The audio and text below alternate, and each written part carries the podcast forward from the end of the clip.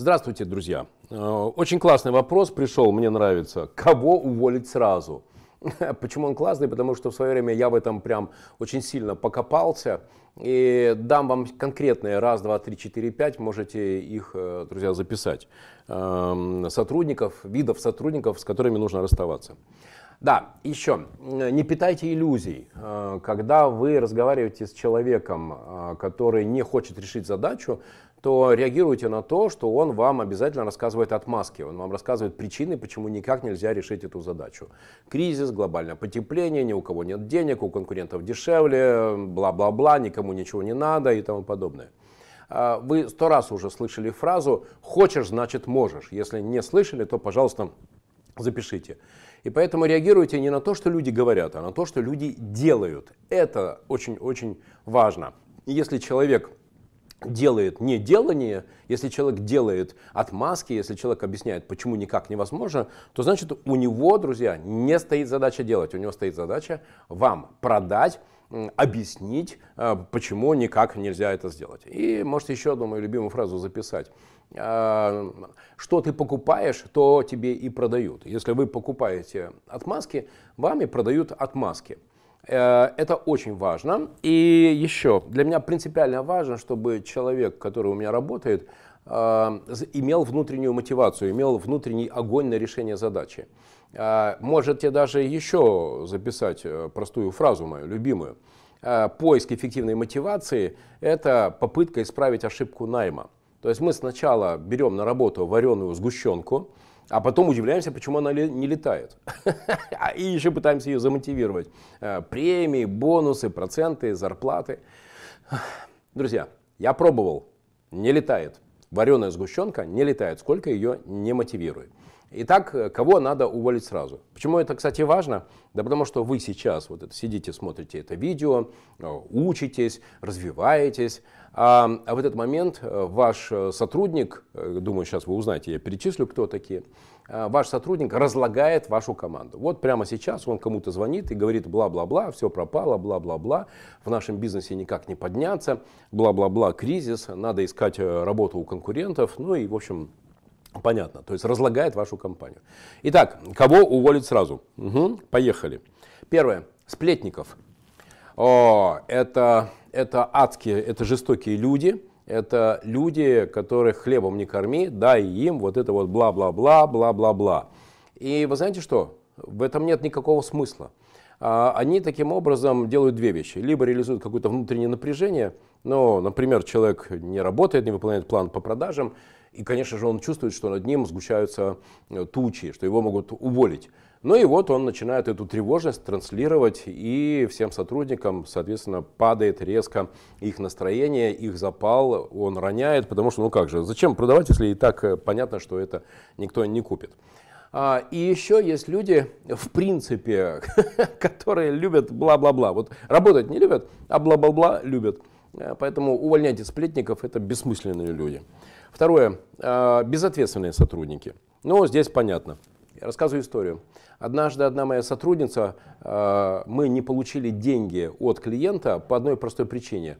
Потому что она умудрилась не выставить счет. Представьте себе, я договорился о сделке, клиент сказал, да, все, окей, пожалуйста, давай выставляй счет. Договорились, 240 тысяч рублей, все. Я в понедельник звоню, Сергей, здравствует, в среду мы начинаем. Он говорит, нет, не начинаем. Я спрашиваю, почему не начинаем? Он говорит, ну, слушай, я раз пять твою Марию просил, чтобы она выставила счет. Она счет не выставила, но я поэтому нашел другого подрядчика, Володя. Я подумал, что ты очень занят, поэтому тебе не до меня. Знаете, как было больно и обидно. Ты договорился, нужно было просто выставить счет, и все, и мы получаем деньги. А, я звоню, соответственно, Марии и спрашиваю, Мария, скажите, а почему вы не выставили счет? И знаете, какой был ответ, друзья? Это невозможно даже себе представить. Ответ был такой, не знаю. То есть Мария говорит мне, что она не знает, почему она не выставила счет. Нет у нее ответа. Ну, в общем, бывают такие в 32 года инфантильные, безответственные люди. Кстати, поэтому не беру на работу психологов, потому что они себе заранее все простили. Третье. Сбитые летчики. Кто такие сбитые летчики? Э, это те, которые еще 2-3 года назад жгли, они были активные, они были моторные, они были суперические. Э, класс, все, вместе с ним вы даже там первый ящик продали, первый стол сколотили. Ну, устал человек, устал человек.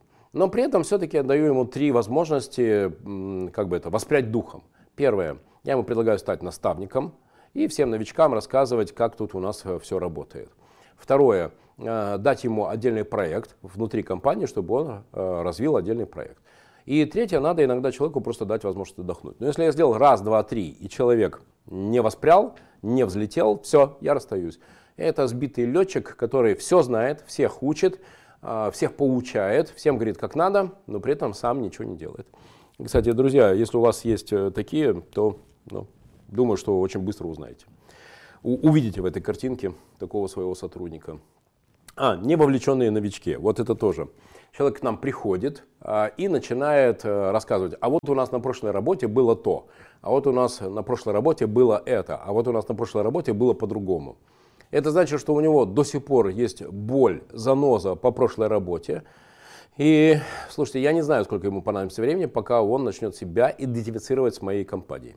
Если я от такого человека слышу один, два, три раза, а у нас на прошлой работе было то, а у нас на прошлой работе было это, я ему прямо говорю, та работа закончилась, ты в новом проекте, поэтому выбирай, ты там или здесь. А если ты здесь, то, пожалуйста, э, думай о решении задач в этой компании с этими людьми. Покажи, как ты можешь предлагать решения для этой компании, для этих людей, с которыми ты сейчас работаешь. И, кстати, я тебе и зарплату плачу.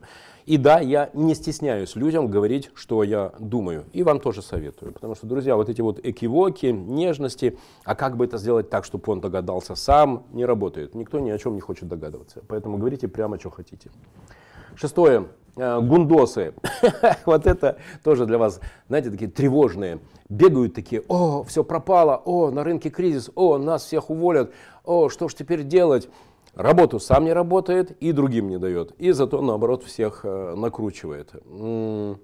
Здесь такое правило, можете записать. Э, если, если ты не говоришь с людьми, то с людьми говорят за тебя но тогда не удивляйся, что говорят то, что тебе неприятно и то, что не соответствует твоим интересам. Поэтому не давайте возможность вашим сотрудникам не знать, что происходит.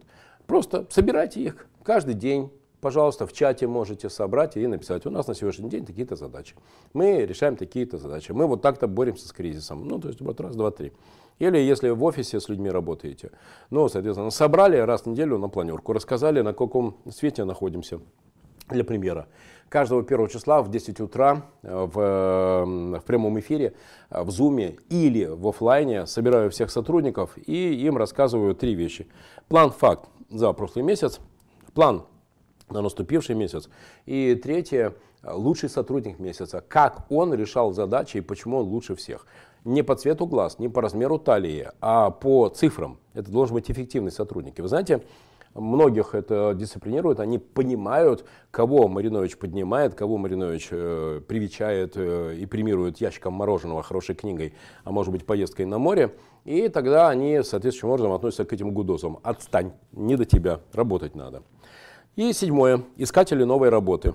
Друзья, я могу вам сказать, что я могу очень быстро вычислить человека, который начал искать новую работу. В чем хочу, чтобы вы понимали, нет никаких проблем у меня с тем, что человек хочет найти новую работу. Это его право. Просто я не хочу, чтобы в тот момент, когда он работает на меня, чтобы он, например, в 2 часа, о, у меня там срочная какая-то, уехал, а на самом деле пошел по собеседованию ходить.